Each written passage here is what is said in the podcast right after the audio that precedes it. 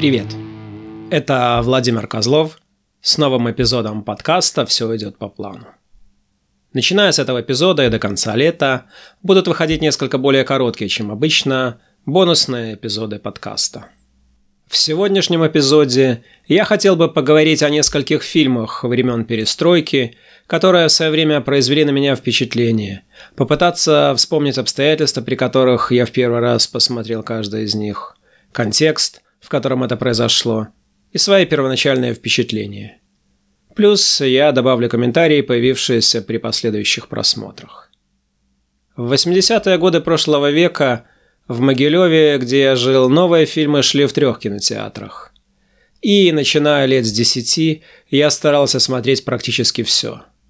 Тому, как смотрели кино в позднесоветское время, посвящен один из прошлых эпизодов подкаста – он называется из всех искусств для нас важнейшим. Не повторяя того, о чем я рассказывал в том эпизоде, замечу, что большинство советских фильмов, действия которых происходило в настоящее время, имели довольно мало общего с реальностью за стенами кинотеатров. Но во второй половине 80-х, на волне реформ под лозунгами перестройки и гласности – ситуация начала меняться. Были запущены, сняты и попали в кинотеатры фильмы, которые еще за несколько лет до этого сложно себе было представить.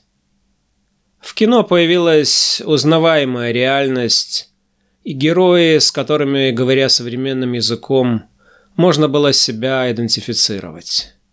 Из всего потока перестроечного кино я хотел бы выделить четыре условно-молодежных фильма – они вышли на экран в 1988-89 годах, и все их я смотрел, соответственно, в возрасте 16 и 17 лет. Говорить об этих фильмах я буду в том порядке, в каком я их посмотрел в первый раз.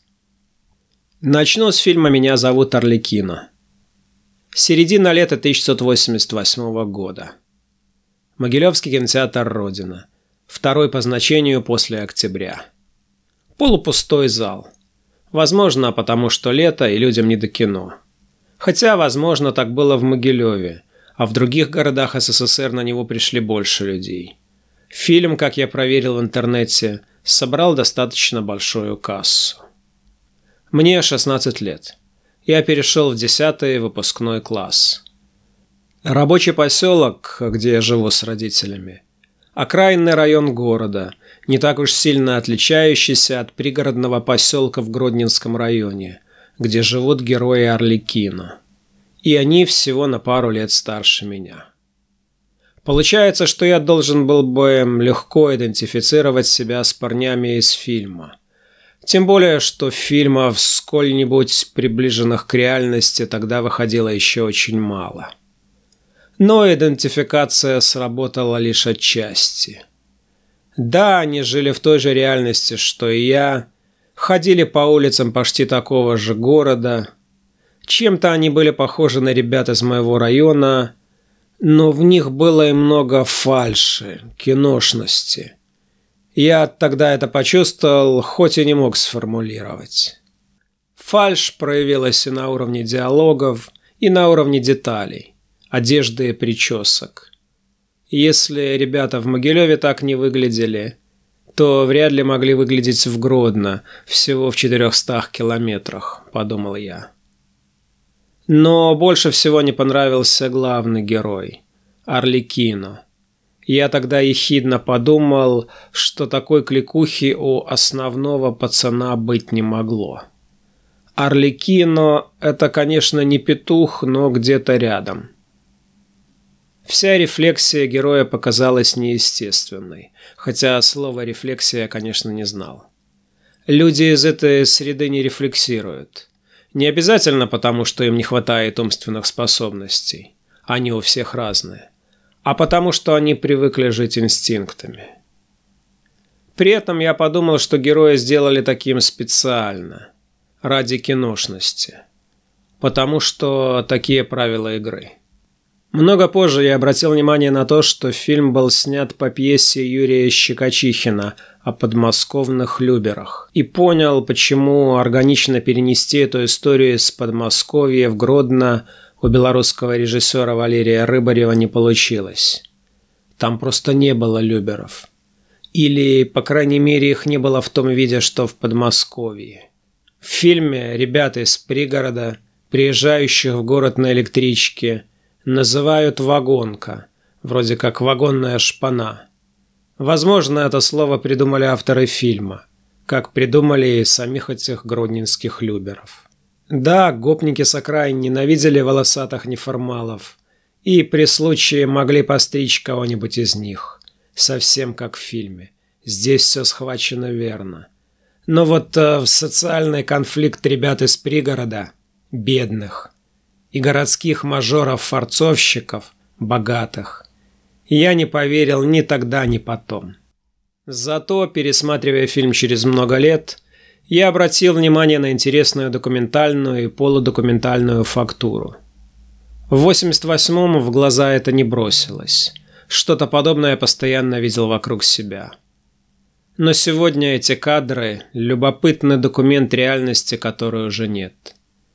Цыгане, идущие через железнодорожные пути, на ходу поющие песни. Мужики на дрезине, мероприятия с участием кришнаитов и прочих неформалов. Безумный поэт Стась, читающий стихи и толкающий телеги. Такой же безумный поедатель стакана. Следующий фильм «Асса».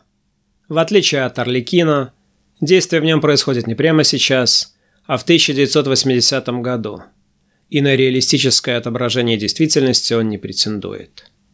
И все же это один из главных для меня фильмов того времени.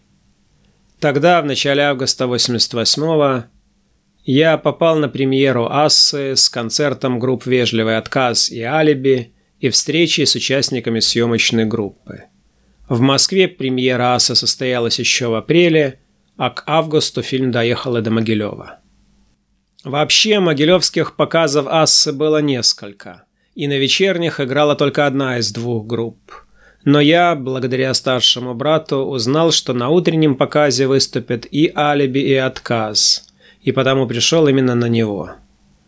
Помню несколько мелких конфузов, связанных с этой премьерой – Фронтмен вежливого отказа Роман Суслов, приветствуя аудиторию, перепутал Могилев с Гомелем, а какой-то безумный зритель после показа стал спорить с замдиректора картины.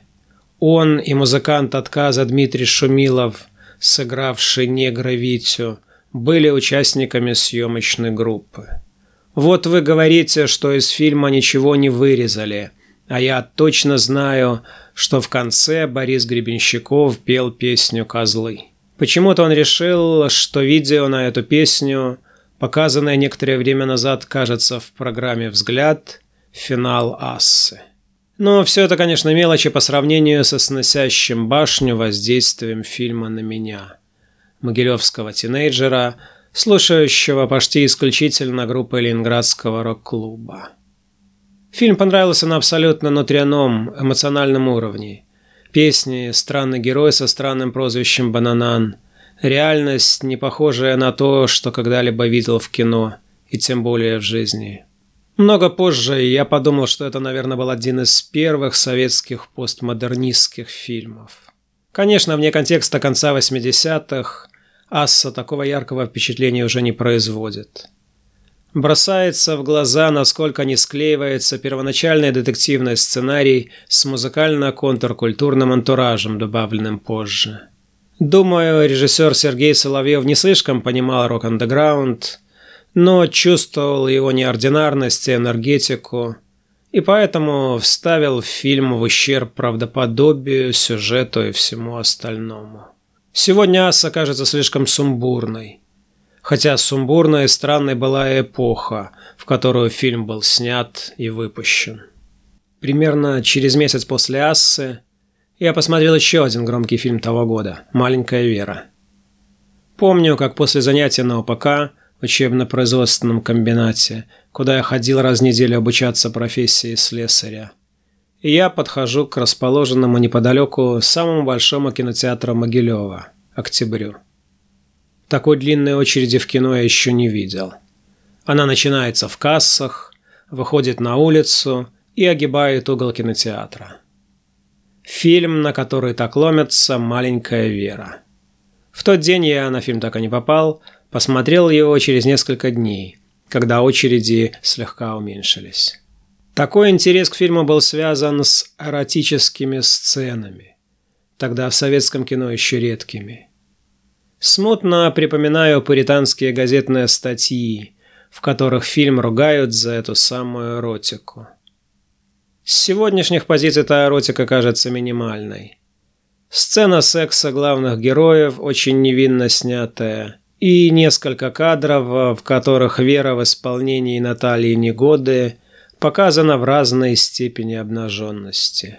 Тогда, в 1688 главным впечатлением от фильма стали не эти сцены. Скорее бросилось в глаза, насколько реальность фильма была близка реальности, в которой я жил сам. Показанный в фильме пролетарский быт индустриального Мариуполя, тогда еще Жданова, не так уж сильно отличался от пролетарского быта индустриального Могилева. До этого в советском кино я подобного не видел. И если в нем и присутствовал реализм, то социалистический, а не социальный, позднее презрительно названный чернухой. Герои тоже были вполне узнаваемыми, особенно Вера, да и ребята, с которыми она общается, ждановские гопники. Понравилась сцена в милиции. Вера пришла до отложное показание, чтобы выгородить отца – а в той же самой комнате допрашивают ее знакомого гопника. Посреди допроса гопник оборачивается к Вере и спрашивает фамилию какого-то пацана, которого он знает только по кликухе. Вопросы к сюжету возникли у меня лишь при следующем просмотре, уже совсем в другую эпоху. Главный вопрос – даже если поверить в чувства между Верой и Сергеем, внезапно возникшее с обеих сторон. Непонятно, зачем Сергею было переезжать к родителям Веры, тупым пролетариям, из своей общаги, где он летом прекрасно жил один в комнате. А ведь основной конфликт фильма возник именно благодаря этому переезду, иначе его просто не было бы. Но в любом случае маленькая Вера – вполне достоверный документ позднесоветской реальности. И последний фильм, о котором хочу здесь поговорить «Игла» режиссера Рашида Нугманова с Виктором Цоем в главной роли. Конец марта 1989 -го. Весенние каникулы в выпускном классе школы. Новый, открывшийся всего месяц назад, Могилевский кинотеатр «Ветрось». Зал на утреннем сеансе полон. Уже много месяцев среди главных хитов местных киосков звукозаписи, вместе с разлукой Наутилуса Помпилиуса – и несколькими альбомами «Ласкового мая», альбом кино «Группа крови». И молодежь примерно моего возраста пришла посмотреть на Цоя и послушать песни кино. Для меня кино тоже было одной из главных групп, вместе с «Аквариумом», ДДТ и Алисой. У меня еще не было магнитофона, только проигрыватель. И я слушал только то, что к тому времени вышло на пластинках. Альбом «Ночь», Песню «Хочу переменно» с саундтреке «Ассы», миньон с четырьмя песнями из «Начальника Камчатки». Фильм, как и «Асса» за полгода до этого, снес башню. Хотя сказать, что ничего подобного не видел, я уже не мог. Была «Асса». С героем Цоя, Моро, загадочным, циничным, я скорее мог себя идентифицировать, чем со странным банананом, к тому же жившим в другое время. Антинаркотический посыл иглы был мне не то чтобы непонятен, но скорее не близок. К счастью, тогда я просто физически был далек от наркотиков. Вышедший в 2010 году ремикс иглы я посмотрел скорее с недоумением. Зачем вообще это нужно было делать? В чем фильм за прошедшие 20 с лишним лет устарел? И те, кому он в свое время понравился, еще долго будут его пересматривать. Аргумент, что в таком виде игла будет лучше воспринята молодыми зрителями, я тоже не принял. Молодые ребята, которые любят группу кино, посмотрят фильм таким, какой есть. А тем, кому кино до фонаря, Он не нужен никакой, ни оригинальный, ни ремикс. Вы слушали подкаст Владимира Козлова «Все идет по плану». Подписывайтесь на него на платформах, где слушаете подкасты. Спасибо всем, кто поддерживает проект на Патреоне. Спонсоры получают доступ к дополнительному контенту. Например, текстовым комментариям каждому эпизоду и закрытому чату в Телеграме. Ссылка на Patreon подкаста есть в описании. Также, если подкаст показался вам интересным, рассказывайте о нем в соцсетях, ставьте оценки и пишите комментарии. До следующего эпизода.